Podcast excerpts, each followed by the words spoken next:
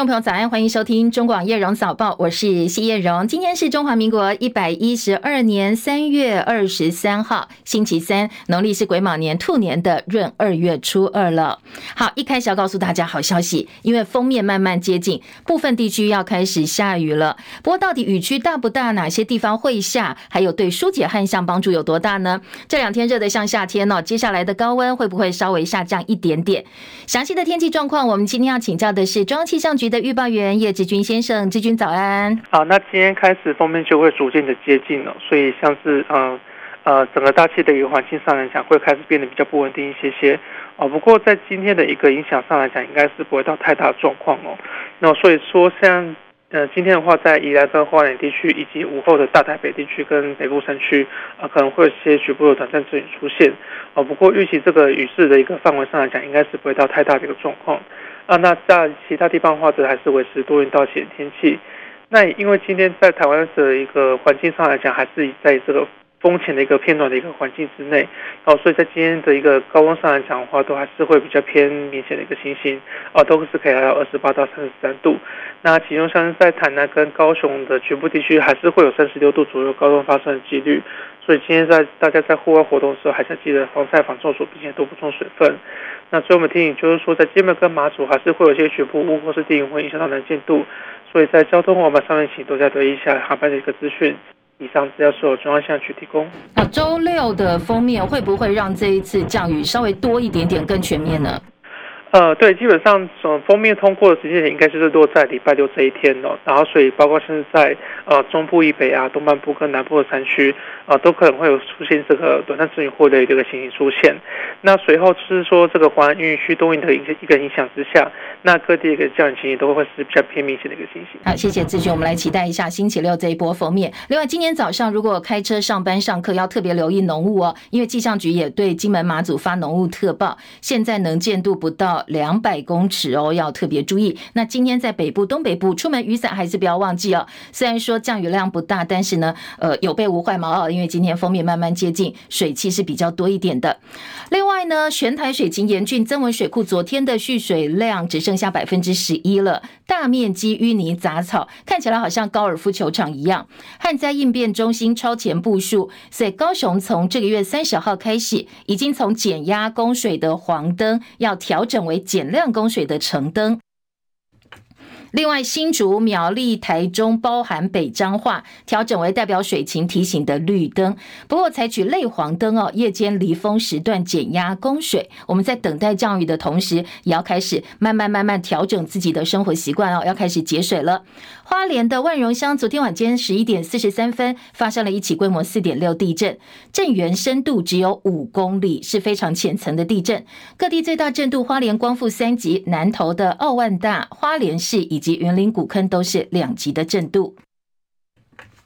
桃园龟山分局最近执行扫黑行动，追查黑帮的军火库，没想到在龟山一处民宅逮捕一名大概年纪六十岁的罗姓男子，现场竟然搜出了一把疑似国军制造的 T 六五 K Two 突击步枪，还有手枪弹弹箱以及疑似八一炮破炮弹。那国军枪械如果真的外流黑帮的话，姿势体大，所以呢，国防部编组小组已经进行专案调查，通令各个军种依杖级。全面实施清点。昨天晚间第一时间也开了记者会。现在国防部初步确认，所有的 T 六五 K 二都没有减损，所以要等调查整体结果出来之后，会再详细的对外公开哦。不过到目前为止，军方的清点是国军的枪械并没有呃减少。那到底是哪个环节出了问题，还是说？警方在清查的时候，连国军的枪械都分不出来呢。那今天早报有相当多报道，等一下早报时间，我们再提供给大家详细的分析。尽管遭遇最近两周在美国银行业连续倒闭的惊涛骇浪，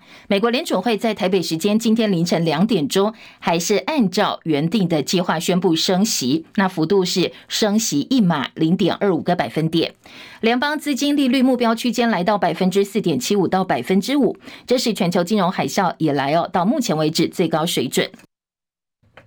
而且已经连续九度升息了。这一场被很多华尔街人士形容是今年最关键的一场利率决策会议，受到市场高度关注。在会后发表的决策声明当中，联总会强调，美国的银行业非常健康，而且具有韧性。不过，很多起的倒闭事件拖累了成长。而联总会主席鲍尔在记者会上态度有一点偏阴，他说呢，如果我们需要把利率提得更高，我们就会升息。不过，CNB，CNBC 也报道，从联准会公布的点状图可以看出来。多数的决策官员预期接下来只会再升一码，十八个官员当中只有七个认为利率峰值会超过百分之五点一，所以很多解读也说，这暗示着可能升息已经接近终点了。彭博甚至觉得这个是鸽式的升息。华尔街日报也说，联准会看起来呢已经跟银行业的危机屈服了。今天美国股市早盘一度涨超过百分之一，决策会议的利率升息决策出来之后，第一时间反应还算平静。但是在鲍尔出来开记者会之后，股市猪羊变色，最主要是鲍尔呢淡化降息的预期，市场解读接下来可能没有机会降息了，所以美股失望性暴跌。另外一个影响是美国财长耶伦的评论加剧了股市跟地区银行股下跌。他告诉美国参议院拨款小组委员会说。美国目前无意为银行存款制定全面性的保险。好，美股失望性暴跌，主要指数收盘，道琼跌了五百三十点，跌幅百分之一点六三，收在三万两千零三十点。标普五百指数跌六十五点，跌幅百分之一点六五，收在三千九百三十六点。纳斯达克指数跌一百九十点，跌幅百分之一点六。收在一万一千六百六十九点，费城半导体跌二十五点，跌幅百分之零点八一，收在三千零九十一点。还没有等到联准会利率决策的收盘的深夜，欧洲股市则是小幅收涨。伦敦股市涨三十点，七千五百六十六点；法兰克福指数涨二十点，一万五千两百一十六点；法巴黎 c c 指数呢涨十八点，七千一百三十一点。台股昨天开高走高，加权指数收盘大涨两百四十七点，收在全场最高点一万五千七百六十点，成交值两千四百一十八点七亿元。昨天三大法人都通站在买方，合计买超两百七十六点五亿元，其中外资大买了两百六十二亿。台币昨天一度升抵三十点四字头，收盘稍微收敛，升值三点七分，收在三十点五二六兑换一美元，这是近一个月来的新高。而美国西谷银行四十八小时倒闭风暴连环爆。国泰金的经理李长庚昨天下午在法说会上表示，矽谷银行四十八小时内被提走一点二八兆，这个数字呢，发生在台湾任何一家银行，通通都会挂点。特别是现在数位时代，以前还要排队去挤兑，现在只要用手指就可以挤兑了，手机划一划，钱就提走了。所以他认为流动性管理是未来金融机构非常严肃的议题。他也呼吁主管机关必须要正视流动性的课题。或者建议说，要不要比照股市设一个熔断机制，在金融事件发生之后一到两个钟头之内，让大家有更明确、更快速的方法来阻止挤兑发生。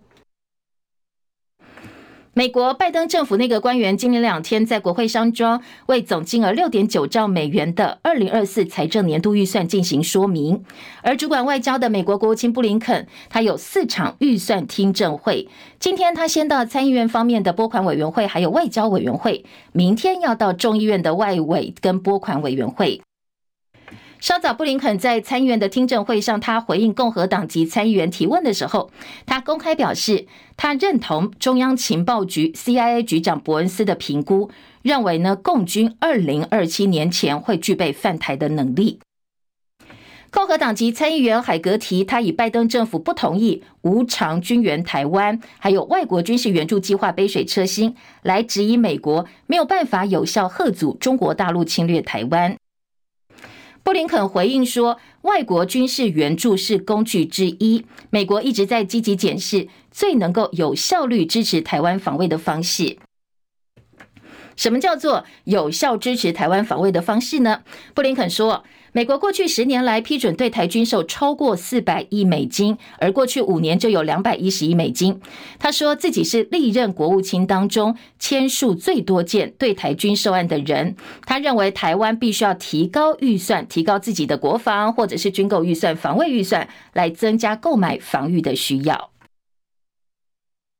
好，另外在我们的外交议题部分呢，洪都拉斯跟台湾的邦交现在岌岌可危哦。那今天有平面媒体引述知情人士的话说，回顾近年来跟洪都拉斯的互动，认为对方操作很反常，恐怕早就有预谋了，质疑中国在背后下指导棋。最主要原因是外交部十三号收到洪国索讨大概二十五亿美金的信，第二天洪国总统就在推文上宣布说他打算跟中国建交，所以我们怀疑洪国可能是玩两面手法，以台湾当筹码，一方面呢跟台湾喊价，另外一方面呢又跟中国索取更多的钱，两面都受建交关系。好，对此，洪都拉斯外长今天也做出了回应。他们否认曾经向台湾要二十五亿美金，说呢，他们不是要钱了，而是希望要求台湾购买该国的公债。继续是戚海伦的报道。路透社引述知情人士说法报道，洪都拉斯总统卡斯楚在推文宣布寻求和中国建交的前一天，洪都拉斯曾经向台湾索取二十五亿美元的金元。对此，洪都拉斯外交部长雷伊娜对路透社说：“这个金额不是金元，而是协商的再融资机制。”雷伊娜也驳斥了先前媒体报道指出，他十三号曾经致函我国外交部索取相关款项。在总统卡斯楚的推文前，洪都拉斯没有等待台湾方面做出回应。雷伊娜说，曾经多次口头告知台湾当局这项提议。他也说，已经提早大约一个星期通知台湾当局，卡斯楚将寻求和中国建交。雷伊娜否认向台湾索取二十五亿美元金援，他声称这笔款项和寻求台湾购买洪都拉斯公共债务有关。相关提议是关于寻求台湾购买洪都拉斯债务的融资机制。他也说，利率太高，让洪都拉斯喘不过气来。记者齐海伦报道。好，再来关心国内的政治话题。昨天呢，民进党通过总统提名初选参选人赖清德的资格，将在四月十二号正式公告提名名单。而国民党中常会昨天也无意通过，确定以征召的方式提名总统参选人。国民党主席朱立伦宣布，这段时间已经征询过各个县市长、立院党团或者是党内先进，大家共同的意见都是采取征召，团结胜选，避免争议。他还说了一句。呃，大家解读相当多的话哦。他说，党有责任帮主要候选人排除障碍。张伯仲的报道。国民党上周宣布引发诸多争议的中央选战策略汇报终止运作。党主席朱立伦首先针对立委提名宣布成立中央提名委员会，由主席来召集，成员包括三位副主席、秘书长、立院党团总召、各在地执政县市长，未来都将一起参与提名，共同全力辅选。此外，朱立伦也向常会报告，针对总统选举，我们在过去这段时间已经征询了各县市长、立法院党团各位成员，还有诸多的党内先进，我们大家共同的意见就是要采取征召的方式，团结胜选，避免争议。朱立伦强调，对于总统大选，国民党一定要努力团结一切可以团结的力量。争取所有可以争取支持的朋友，他说：“党有责任帮主要候选人排除障碍，争取更多支持，必须要团结所有蓝军的力量，还要争取所有非绿朋友一同来打拼，才有可能为台湾未来的和平与安定，为民众的好日子团结胜选。”中广记者张伯仲台北报道。好，国民党中常会的决定被视为是同时可以帮包括呼声最高但是卡在新北市长任期的侯友宜解套。另外一方面呢，没有国民党党籍，但是还在等国民党一套办法的鸿海集团创办人郭台铭，现在也保有一丝机会，因为他不是党员，但是如果是征召的话，就可以帮他解除这个障碍了。国民党中常会通过成立中央选举提名委员会，而根据中常会的资料，由国民党党主席朱立伦当召集人，成员。包括主席、副主席、秘书长、立法院党团总召、各选区国民党执政直辖市跟县市首长，这份名单只有指定职称，但是并没有指定任何一个县市长，所以外界认认为呢，这样一个规定可以保留未来可以运用的弹性。国安局长蔡明彦示警，中共二十大之后，今年是一国两制台湾方案元年，对岸对于前总统马英九到大陆跟蔡英文总统出访的行程重叠，有政治方面的评估跟盘算在里面，所以呢，蔡明燕说要注意对岸有没有统战操作的空间。因为马英九此行重点是祭祖跟学术交流，所以先前传出他在大陆期间随扈不会配枪，那就有部分的民进党人士质疑说，如果登陆不配枪，会不会有尊严扫地的感觉？而公安局长蔡明彦呢，昨天是这样回应的：，为我们一般来讲，卸任的元首跟副元首到呃国外来进行访问，都会依照每一次不同的状况来做安排，像呃连副总统。他曾经在卸任之后有十四次的出访，七次呃，其中只有一次配枪。那另外，萧万长副总统的出访过程当中，则完全没有配枪。好，之前的副总统出访其实没有配枪的情况是比较多的。民众党党主席柯文哲昨天则说，马英九人都还没出去，也没做什么事情，怎么就可以先推定他是坏人，会做坏事呢？说当时我的态度是这样的，依法行政嘛，你法律行就行，不行就不行啊。如果他也没有换的话，就做了啊！这里有问题，你再骂他还来得及。两岸之间可以和缓一点，我还是觉得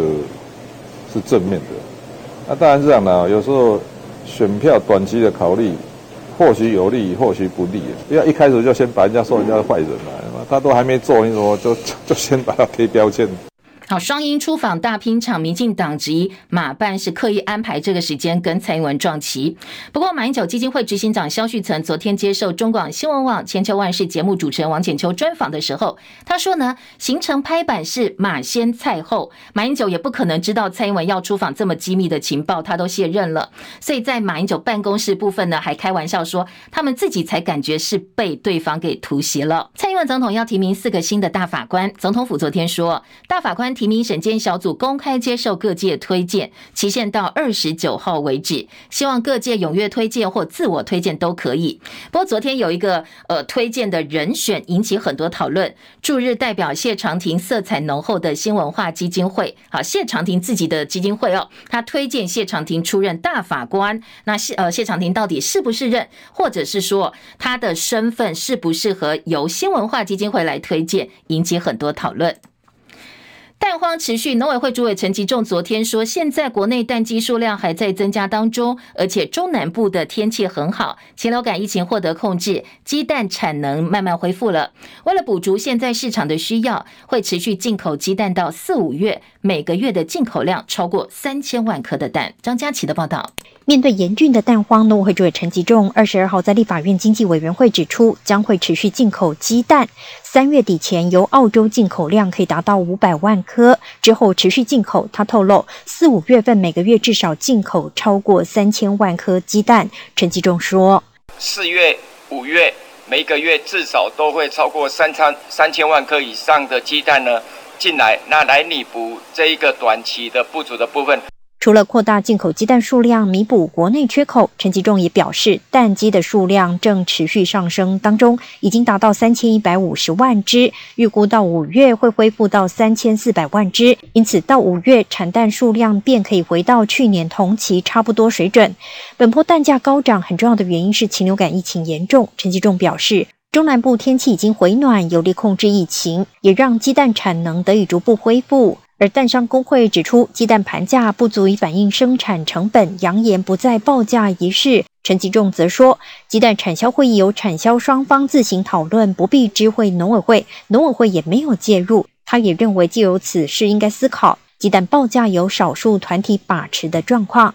中广记者张佳琪台北报道。九合一选举期间炒热都会区通勤月票证件，交通部长王国材昨天说，全台二十二个县市当中，已经有二十个县市参加月票方案。现在比较明确的是，北中南三大都会区以七月开通作为目标。立委另外也关切电价调涨会不会影响到双铁这些大众运输的票价，会不会跟涨呢？王国材说，他会跟经济部再做沟通。李仁月的报道。九合一选举期间炒热都会区通勤月票政见，成为行政院疫后强化社会韧性政策的一环。交通部长王国材在立法院表示，全台二十二个县市当中，已经有二十个县市参加月票方案，而目前比较明确的是北北基桃、中彰投苗以及南高屏等三大都会区。这三个都会区，包括市区内的公共运输，还有包括我们台铁现在是 这个全力在加速，以企业呃开通为目标。王国才表示，都市公共运具包括捷运、公车和公共脚踏车的优惠差额补助，以直辖市补助五成，非直辖市补助七成五为原则；而城际运输包括了台铁和公路国道客运，则以中央补助九成，地方一成为原则。另一方面，台电预计四月调涨电价，台铁坦言每年将增加二点五亿到三点五亿的成本，而高铁则将增加将近三亿元。立委黄孟凯质疑双铁会不会受到影响而调整票价？王国才回应会向经济部长王美华沟通。中广记者李仁月在台北报道。嗯，昨天大家有没有看世界棒球经典赛相当精彩的冠军战——美日大战呢？昨天美国跟日本打出了一场内容相当精彩的投手战。日本前四局两支全垒打拿下三分，后五局呢只有一支内野安打。不过七位投手车轮战哦，只被美国打出两支阳春炮。最后在九局，日本派出大谷翔平救援，再见三振，三比二打败美国队，拿回了睽违十四年的经典赛冠军。军，而这一次经典赛大联盟的招牌球员，也是日本队的明星球员二刀流大谷翔平，不管在场上场下都扮演棒球棒球大使的角色。很多网友形容说，他就好像日本漫画走出来的人物一样。所以最后呢，当选这一届的最有价值球员，实至名归。陈凯的报道。比赛开打以后，大谷前三次打击只有一次保送上垒，六局以后更在三垒侧的投手练习区跟球员休息室之间跑来跑去。上半局日本防守时到牛棚待命，八局打比修友被打全垒打以后一度起来热身，下半局则回到板凳区准备打击，七局还跑出一支内野安打，直到九局差一分才上场投球，用十五球救援成功。大谷本届经典赛三十三个打席，十支安打，包括一支全垒打，还有十次保送，担任投手九又三分之二局一百三十五球，十一次三振，被打五支安打丢两分，投球数跟打席数都是全队最多。大谷对捷克之战六局挥出的二垒安打击球初速达到一百一十八点七英里，当投手对意大利投出的一百零二英里快速球，分别是本届经典赛打出跟投出最快的一球。赛后他当选了大会最佳指定打击、最佳投手，还有最有价值球员。赛前他鼓励队友暂时放弃对大联盟选手的憧憬跟崇拜。赛后他表示，这次拿到冠军并不代表日本实力优于美国。但拉近了一点差距，希望不止日本，其他亚洲国家更喜爱棒球。下一届他还想参加。中广记者陈凯报道。好，球迷津津乐道是昨天大谷最后对美国队队长兼他在天使队的队友楚奥特飙出再见三振，帮助球队拿下队史第三冠。好，非常非常漫画情节哦。两出局，呃，两好三坏。那在最后一次呢，只差了一分，所以楚奥特非常有机会扳平比数。但是最后大谷赢了。赛后，大谷接受日本媒体访问的时候，也提到台湾。他说呢，他呃拿下这一座冠军，不止让日本棒球更受到关注，他也希望能够让台湾、韩国几支亚洲球队能够产生一种想法，说下次也可以换我们，我们也能做到。他说，不只是日本，还有韩国、台湾跟中国等其他国家。希望这一座冠军能够成为他们更爱棒球的第一步。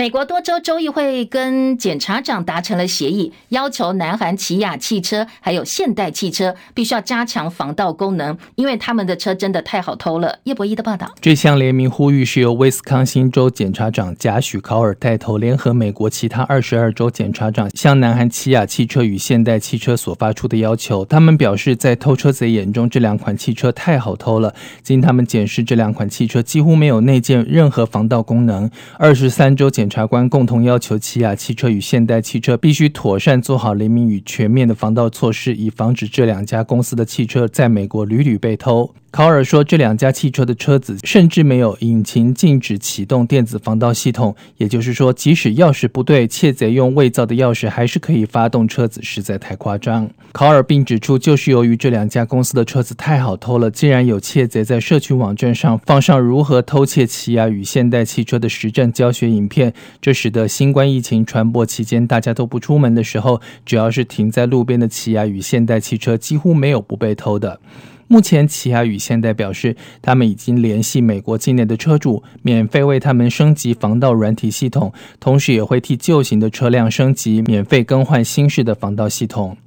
中广记者叶博弈在台北报道。好，不知道开韩系汽车的听众朋友认不认同这样一个说法哦？新北板桥区昨天传出割喉案件，一名女子颈部有二十多公分刀伤，被家人发现倒卧在血泊当中，而且鲜血不断流出。警消获报到现场，紧急将她送医抢救，而详细的原因还要再进一步厘清。杨梅台三十一线北上二十二点七公里，二十号晚间一起严重事故，自小客车不明原因撞上暂时停在外侧车道的 CME 一战车，其中呢，呃，驾驶受伤送医哦，那下士则没有受伤，事故原因也在调查当中哦。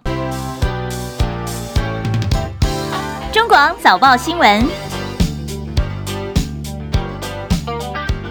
综合性报纸的头版焦点，好，中时、联合、自由头版都看得到的是什么呢？是聚焦在昨天哦，世棒经典赛，大谷翔平率领日本队打败美国队夺冠，非常帅气而且全能的表现。呃，今年台湾的媒体平面媒体是一面倒的夸哦。联合报在头版下半版面甚至说，呃，大谷翔平是走出漫画的男主角，昨天完美关门，而且他昨天投打手都有表现，好，非常呃，这个大家一面的倾倒哦，一面倾倒仰慕。今天在媒体上可以看得出来哦，二刀流的好表现。帮助日本队拿下本届经典赛的冠军，所以呢，当选了最有价值球员，实至名归。除了头版三大报都有他的照片之外，内页当然体育版面通通都是大谷翔平跟日本队，还有昨天经典赛冠军战的表现。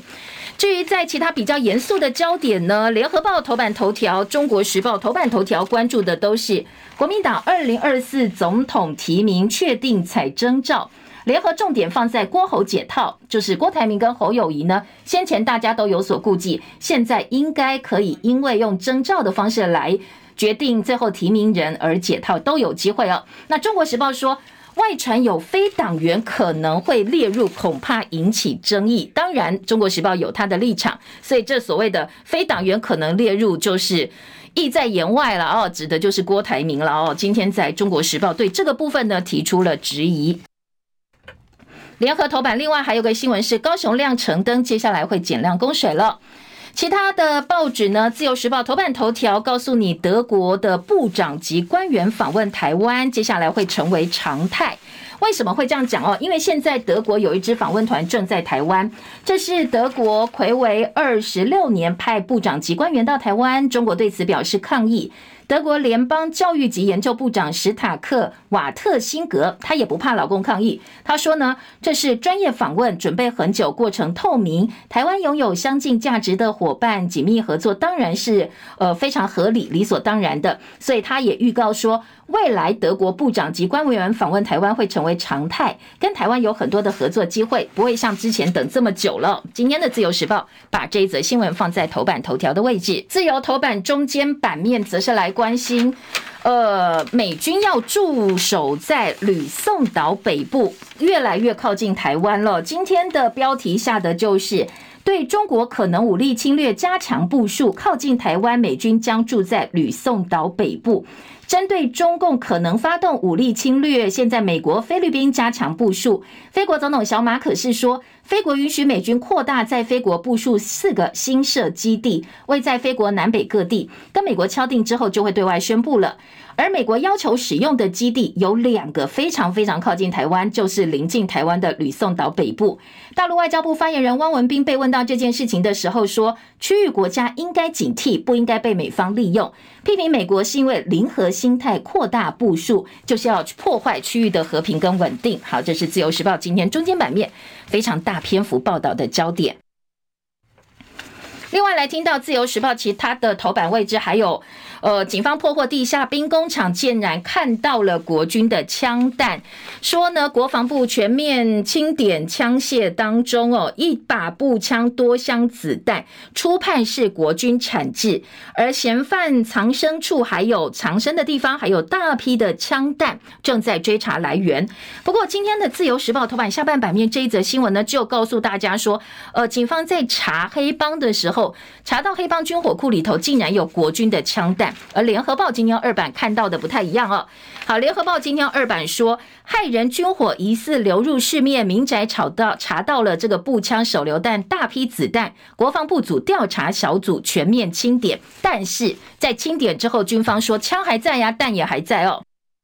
所有的 T 六五 K 二都在，枪支没有外流，所以呃，军方说现在到底哪个环节出了问题不知道。那现在连夜还要做其他的盘查跟呃厘清，白天可能还会有进一步说明。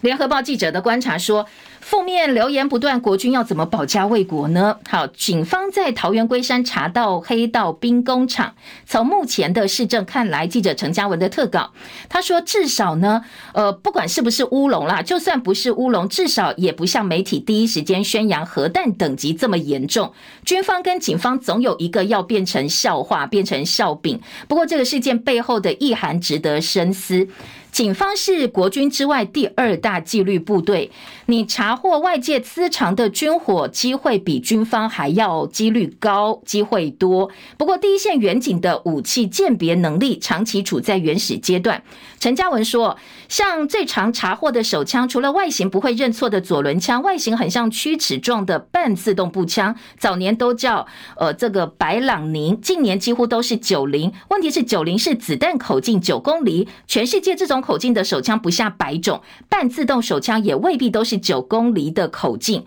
所以警方找到这个 T 六五 K 二步枪到底是真的还是假的？真的是军方的吗？不知道。办案人员虽然表示是否民间操作的仿制枪有待鉴定厘清，但是第一时间就有很多消息是错的，例如把迫击炮弹叫做飞弹炮，点三八手枪叫做三点八手枪，所以记者质疑说，你这么不专业，很快对外宣布哦，好像找到了一个大新闻一样就对外公布了，却没想到这种不专业的形象反而会影响到警方自己的一个呃评价哦。所以今天在联合报是说了，军方如果真的查枪支没有外流，子弹也没有外流，那是警方认错的话，恐怕闹笑话的就是警方了。当然，军方最近的负面新闻也很多，所以呢，两边各打一个巴掌哦。今天联合报说，两边不管最后是谁啦，出了状况，恐怕哦都有负国民的一个期待。你怎么来相信？呢，我们的国军还有警方是可以有能力、有实力来保卫国家哦。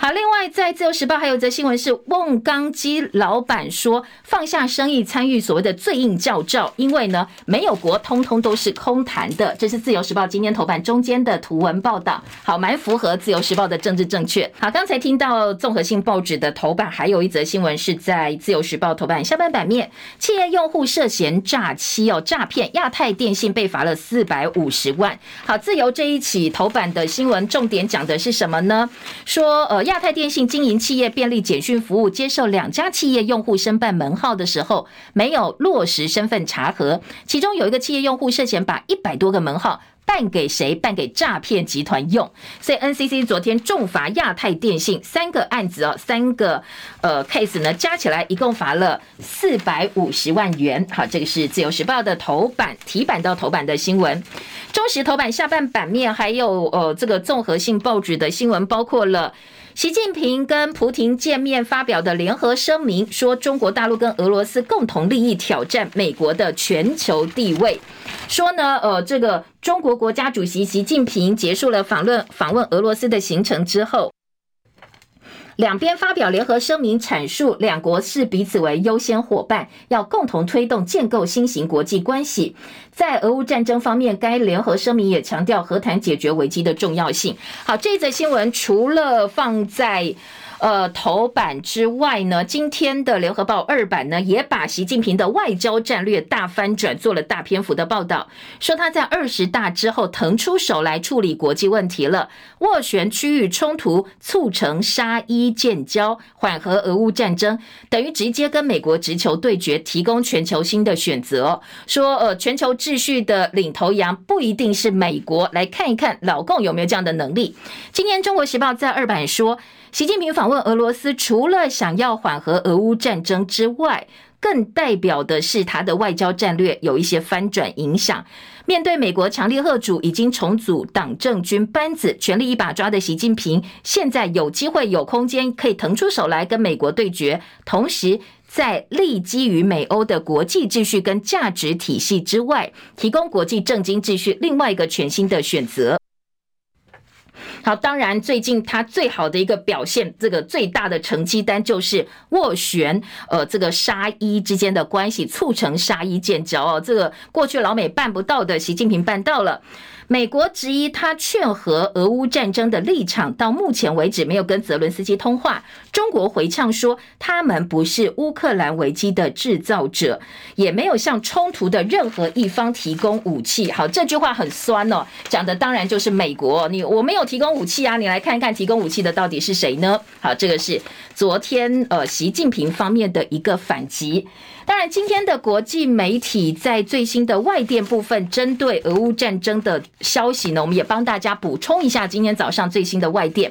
好，日相岸田访问乌克兰，根据乌克兰总统府发表联合声明，除了谴责俄罗斯侵略乌克兰之外，说要依国际法追究，也特别提到台海的关系哦，说台海和平稳定对全球安全跟繁荣非常的重要。两国也升级为特殊全球伙伴关系，这是日本跟乌克兰的联合声明。俄罗斯总统普京批评英国供应平铀穿甲呃穿甲弹给乌克兰，好，这个武器是有核成分的，所以呢，莫斯科就做出了回应。英国解释说，这个平右弹是传统武器，不是名称当中你看到一个“右”字就是核武。他呛俄罗斯才是唯一谈论核风险升高的国家。好，有点口水战，两边互来互相讲来讲去的。而瑞典议会两百六十九票赞成，三十七票反对，批准瑞典加入北约。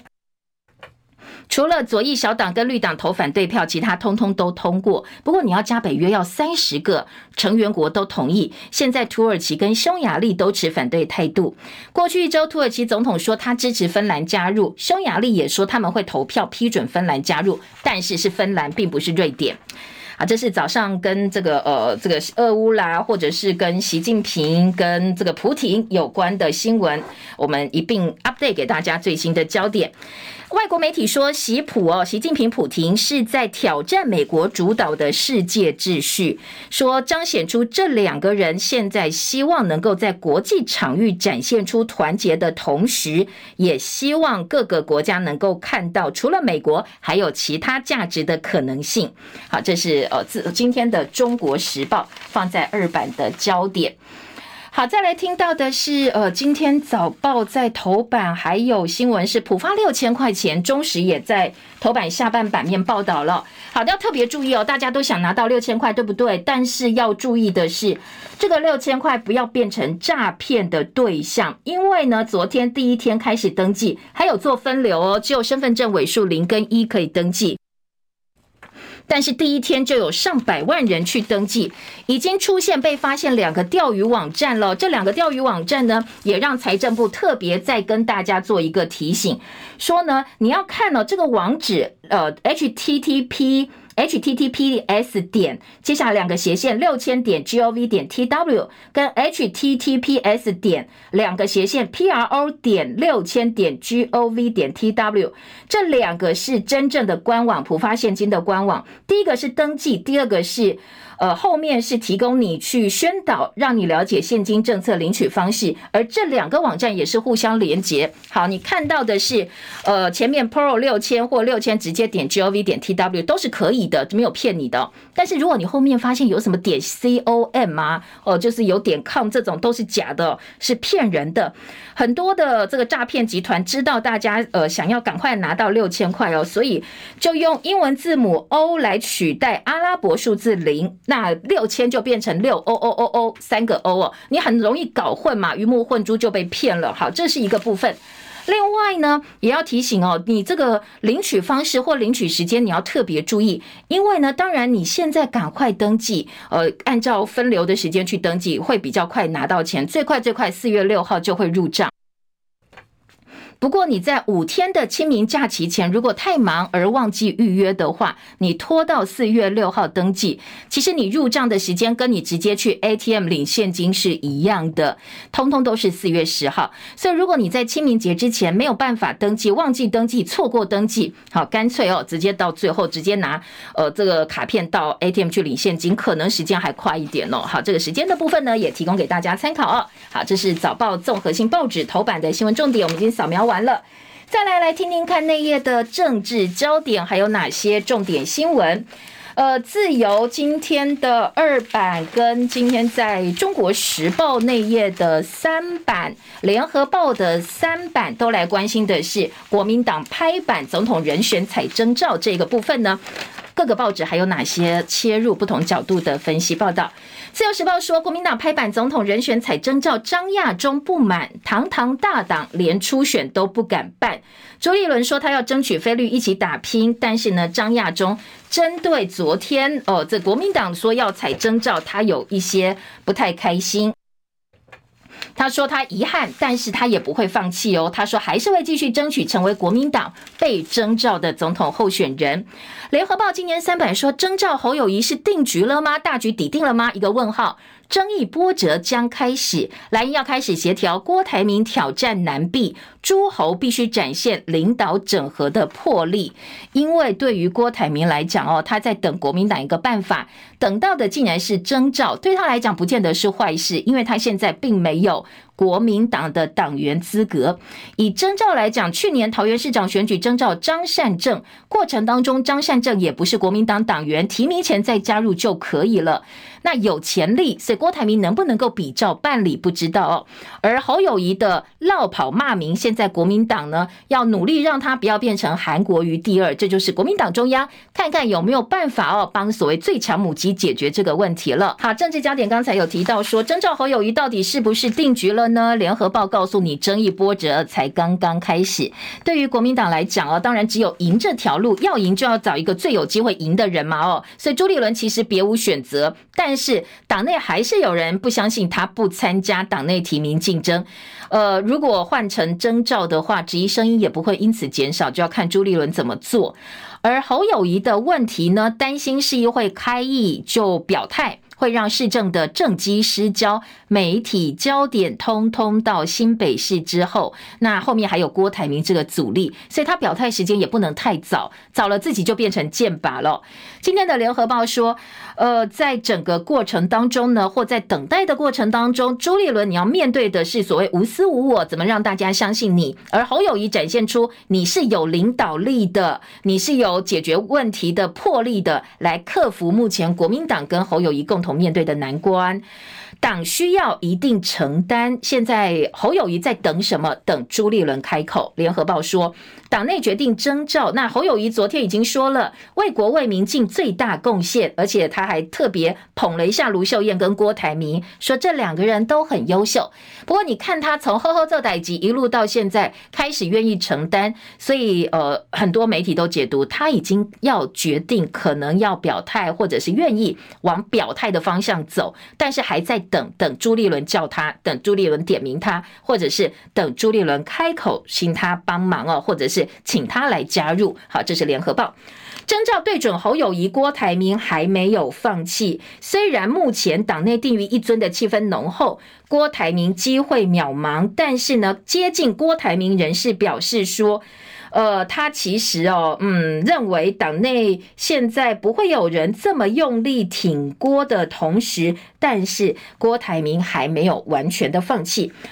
呃，今天在联合报跟中国时报，另外有讲到赖清德，说民进党四月十二号正式提名赖清德，而今天赖清德会公布发言团队，争取年轻选票，接下来要强化民生跟经济的论述，可能人选通通纳入民调，国民党总统候选人的人选选将六月中会出来，好，这是呃中国时报的预测。下个月访美又传侨社拒绝接待，柯文哲昨天也回应说他不可能百分之百被接受，他也是坦然以对的。好，除了这个部分呢，今天在呃立委的部分，当然各个报纸的版面也还蛮多的，但是其实有点细琐。像呃，在部分地区的提名啊，那如果有兴趣，大家可以把早报拿来看一看哦。其实昨天讨论的话题也蛮多的，我们把焦点聚焦在比较中央的政策或话题讨论。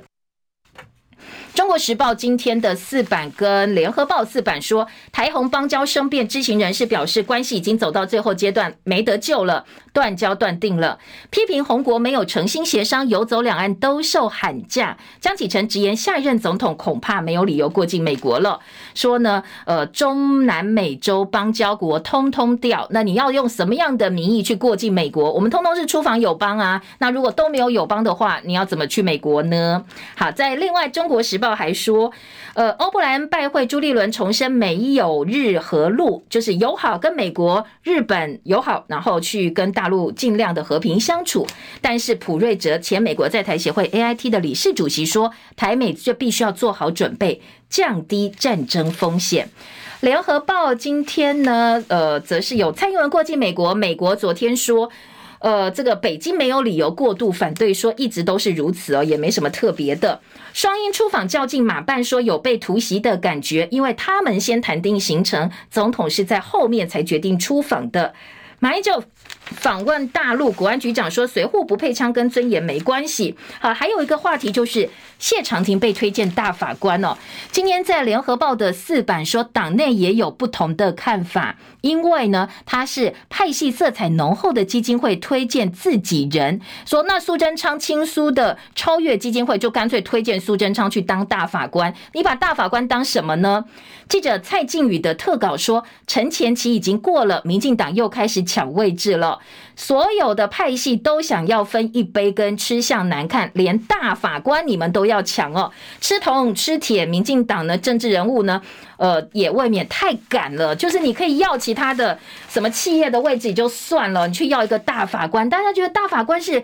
一锤定山来解释宪法、解释法律的，怎么可以由政治人物随意染指呢？那这是破坏我们自己的司法公信力了。好，这是今天呃这个在内页新闻联合报的质疑。好，再来听的是呃，体育焦点，当然通通都是世棒经典赛体育版面，睽违十四年啦，日本队梦成真，燃烧的大鼓让棒球再度伟大。我们的张玉成也拿到了一个经典赛最佳一垒手，非常棒哦！这是第一位入选最佳阵容的台湾好手。台日经典四番就是第四棒，接下来都会在红袜队合体。竹苗、台中北彰化采类黄灯措施，水情转绿灯，晚上十一点到早上五点减压供水。高雄呃三十号减量供水，电价狂涨百分之十七，双铁年支出各增加三亿元。还有内页新闻告诉你，加热烟纳管四月打算要进四款加热烟，必须申请审查才会上市。如果你违法贩卖的话，最高罚一百万。烟防烟防法上路，审查的标准还在卡关，还没有通过。另外，梳洗确诊者遗体，台南李医师反弹，因为呢，在整个防疫政策改变之后，就回归一般遗体处理。但是这些李医师说，他们身上还是有病毒啊，担心病毒扩散。我们又不是无敌铁金刚，希望在呃帮这些确诊者遗体的梳理部分，能够有一些特别的做法。今年最大沙尘暴北京空污爆表，影响了十八个省区。甘肃有一百米高的沙墙，内蒙等地今天还有，那会不会呢影响到台湾呢？晚一点应该呢，我们的环保署气象单位都会有提醒。财经报纸两大财经报纸今天的头版关心的都是台北股市哦。来关心《工商时报》头版头条，告诉你联准会揭晓升息决策前夕，外资狂敲两百六十亿元、两百六十二亿元台股登月线。好，这是工商。经济说外资敲进两百六十二亿元台股，摆脱恐慌情绪。昨天收盘收最高一万五千七百六十点。不过，不过，今天呃，美国股市是猪羊变色的哦。最主要是市场觉得降息无望，所以美国股市就整个杀下来，失望性暴跌。等一下，台北股市开盘的表现呢，大家可以来观察一下。经济日报头版下半版面有诺贝尔经济学奖得主强调全球前景是不明，所以呢，他认为联准会应该要暂停升息的。不过今天还是升了。英国通膨攀高，升息的压力加剧。腾讯好赚，每天进账二十二亿元。好，今天在内页新闻哦，呃，包括二版经济工商都告诉你，国泰金动用公债股息上看一块钱，还有要来讨论辉达的 CEO 黄仁勋说，人工智慧 iPhone 的时刻到了。他提出超级电脑租赁模式，恐怕会引爆新一波的晶片需求。讲的是说，嗯，现在呢，辉达跟超级电脑出租给所有企业，正在跟微软、Google 还有阿发贝、甲骨文合作，透过网络浏览器登录的人都可以存取内建最多三万两千颗辉达晶片的超级电脑，用租的方式哦。说呢，这个或许会变成未未来的晶片新一波的需求。好，台积电受到鼓舞哦，昨天大涨百分之三。好，这个是呃整个人工智慧 iPhone 的新时代，大家可以拭目以待。我们时间到了，谢谢大家收看收听，记得哦帮叶荣的影音档案、叶荣早报按赞分享，也谢谢您，祝福美好身心，明天再见喽，拜拜。